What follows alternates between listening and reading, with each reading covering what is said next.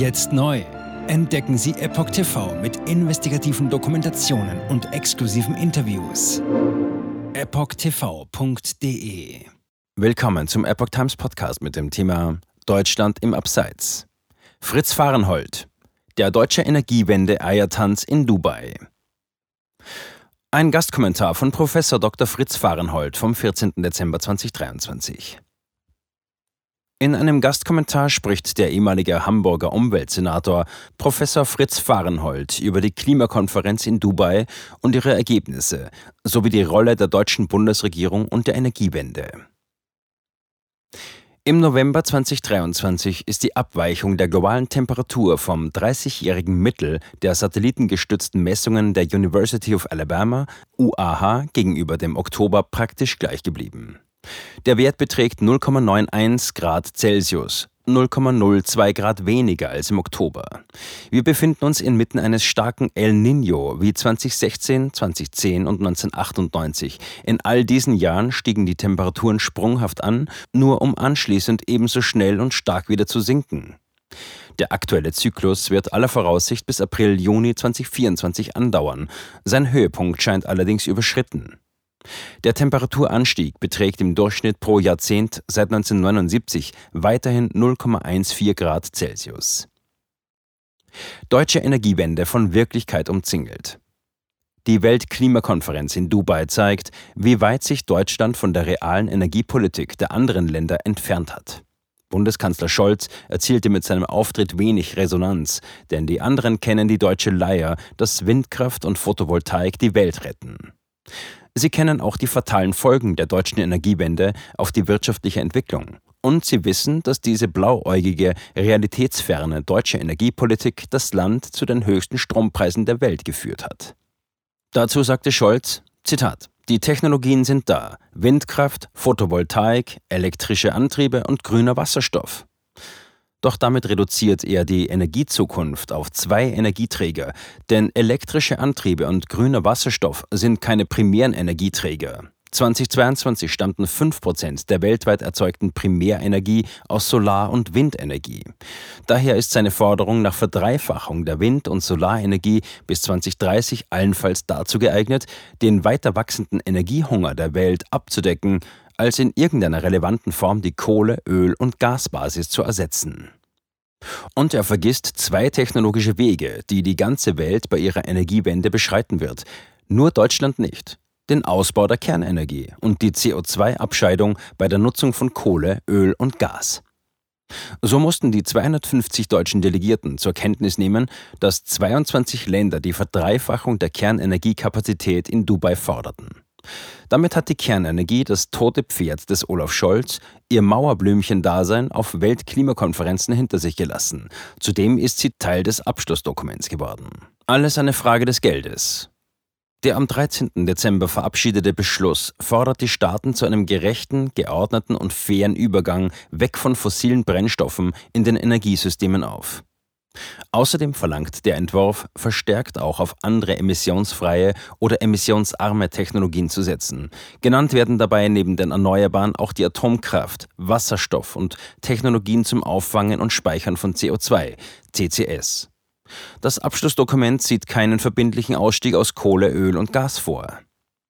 Deutschland erringt doch nur noch Aufmerksamkeit, wenn es die Spendierhosen anzieht. So wie am ersten Tag, als die Bundesministerin für wirtschaftliche Zusammenarbeit und Entwicklung, Svenja Schulze, SPD, 100 Millionen Euro zur Verteilung an andere Länder auf den Tisch in Dubai legte. Ministerin Baerbock legte zum Schluss der Konferenz noch einmal 60 Millionen drauf.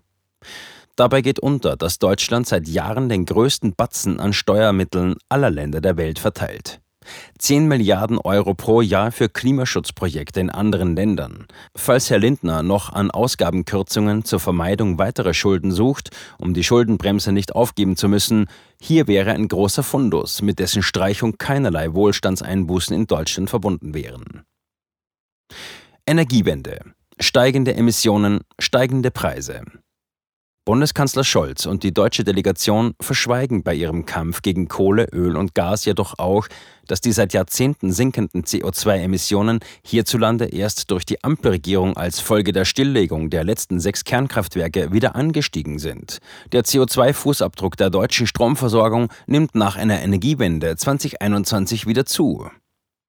Im Jahr 2023 ist die CO2-Intensität nicht weiter angestiegen, weil 2023 die energieintensive Industrie um 20 Prozent eingebrochen ist und daher die Nachfrage nach Kohlestrom nicht weiter angestiegen ist. Zur Zeit der Dubai-Konferenz hatte Deutschland eine CO2-Intensität von bis zu 597 Gramm CO2 pro Kilowattstunde, einer der höchsten der letzten sechs Jahre. Neben dem Mehrausstoß von CO2 ist die Bundesregierung auch verantwortlich für eine Verdopplung der Börsenstrompreise. Das macht allein in einem Jahr 25 Milliarden Euro Mehrkosten für Bürger und Unternehmen aus. 500 Terawattstunden mal 5 Euro Cent pro Kilowattstunde.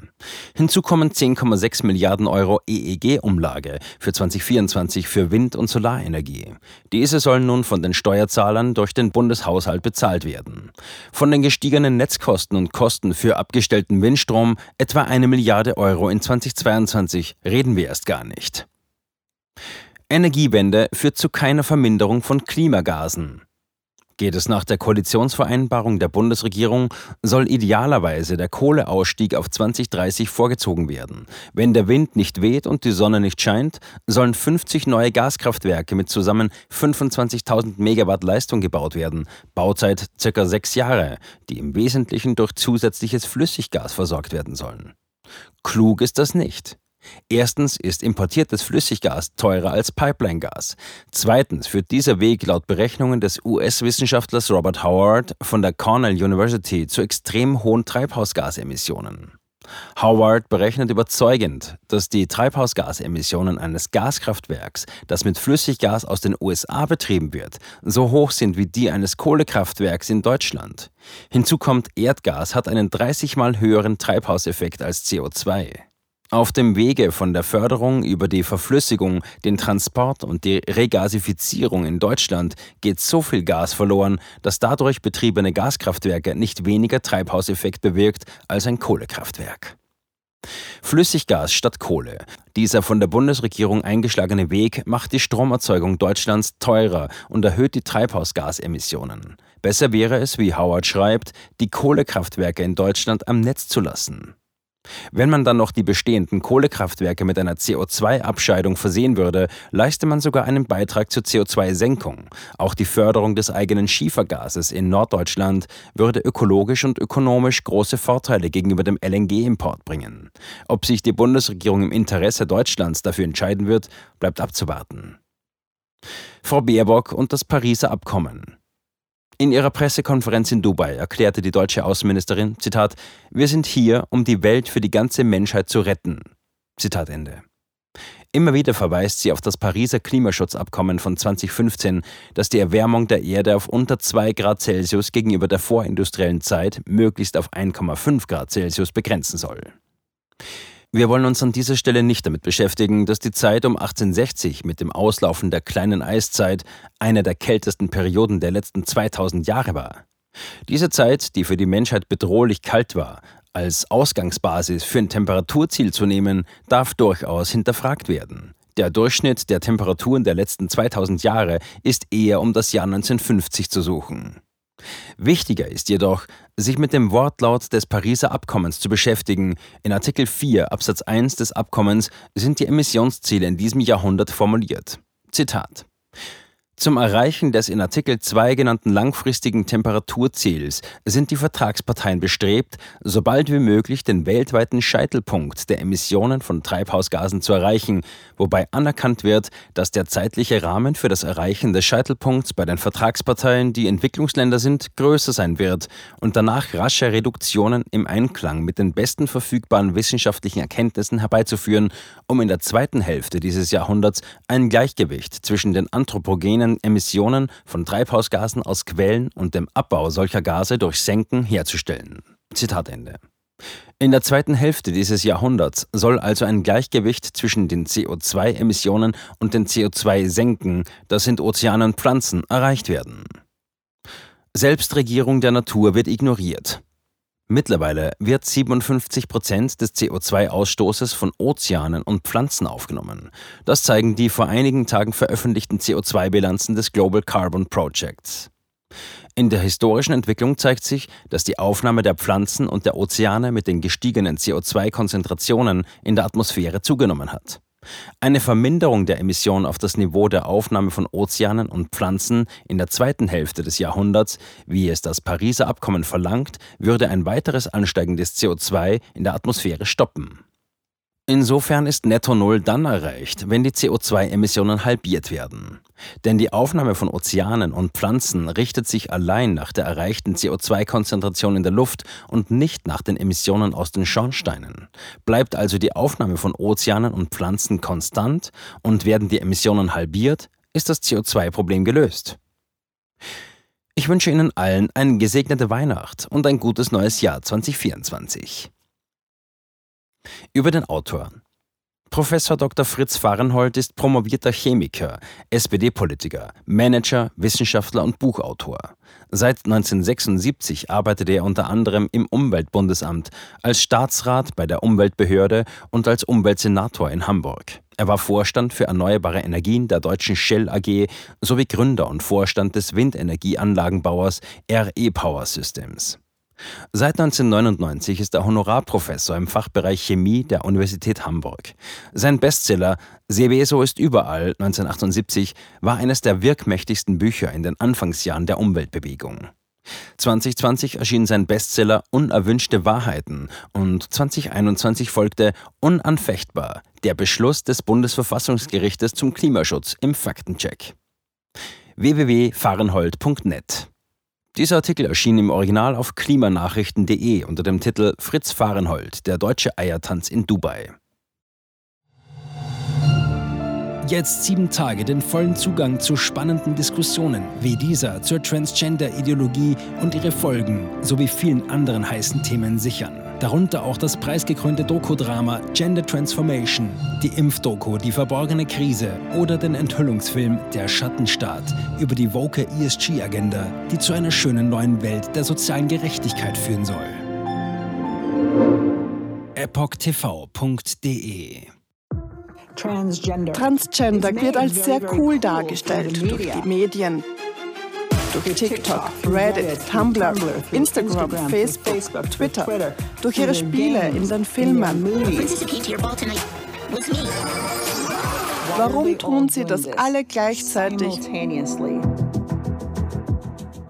Ich war 15 Jahre lang Lehrerin an einer öffentlichen Schule. Unsere öffentlichen Schulen haben sich verändert. Vor fünf Jahren gab es keine Schüler, die sich als nicht-binär identifizierten. Wir wussten noch nicht einmal, was Genderfluid war.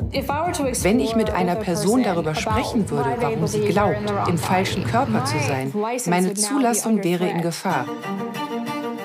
Ich sagte der Therapeutin, ich könnte vielleicht transgender sein, wüsste es nicht genau und bräuchte Hilfe. Er bestätigte mich sofort. Sie bestätigte sofort, dass ich eine Transgender-Frau bin. Diesen Kindern werden gleich nach der ersten Sitzung Pubertätsblocker verschrieben oder sie werden einfach durch die Operationen gejagt. Und dann habe ich mich schlecht gefühlt, müde und erschöpft. Ich fühlte, meine Mutter sagte, ich war kreidebleich. In fast allen Lebensbereichen meines Lebens war ich einfach nicht mehr funktionstüchtig. Ich erfuhr, dass ich nur noch zwei Wochen zu leben hatte. Meine Tochter hatte Schmerzen. Sie weinte, konnte nicht schlafen, sich nicht konzentrieren, nachdem sie diese Hormone einnahm. Die Behauptung, dass Pubertätsblocker reversibel sind, ist eine Illusion. Sie hemmen tatsächlich die Entwicklung. Ärzte werden nicht den Mut haben, sich zu äußern. Nur wenige von uns tun es. Denn wenn sie einer sehr großen medizinischen Organisation angehören, wäre ihr Arbeitsplatz in Gefahr. Es ist eine Industrie im Wert von 1,5 Milliarden Dollar allein für chirurgische Eingriffe. Es handelt sich um eine politische Agenda, die umgesetzt wird. Und Kinder sind hier Versuchspersonen. Wenn man in diesem Land nach etwas suchen will, muss man dem Geld folgen denn es wird einem immer die Wahrheit sagen.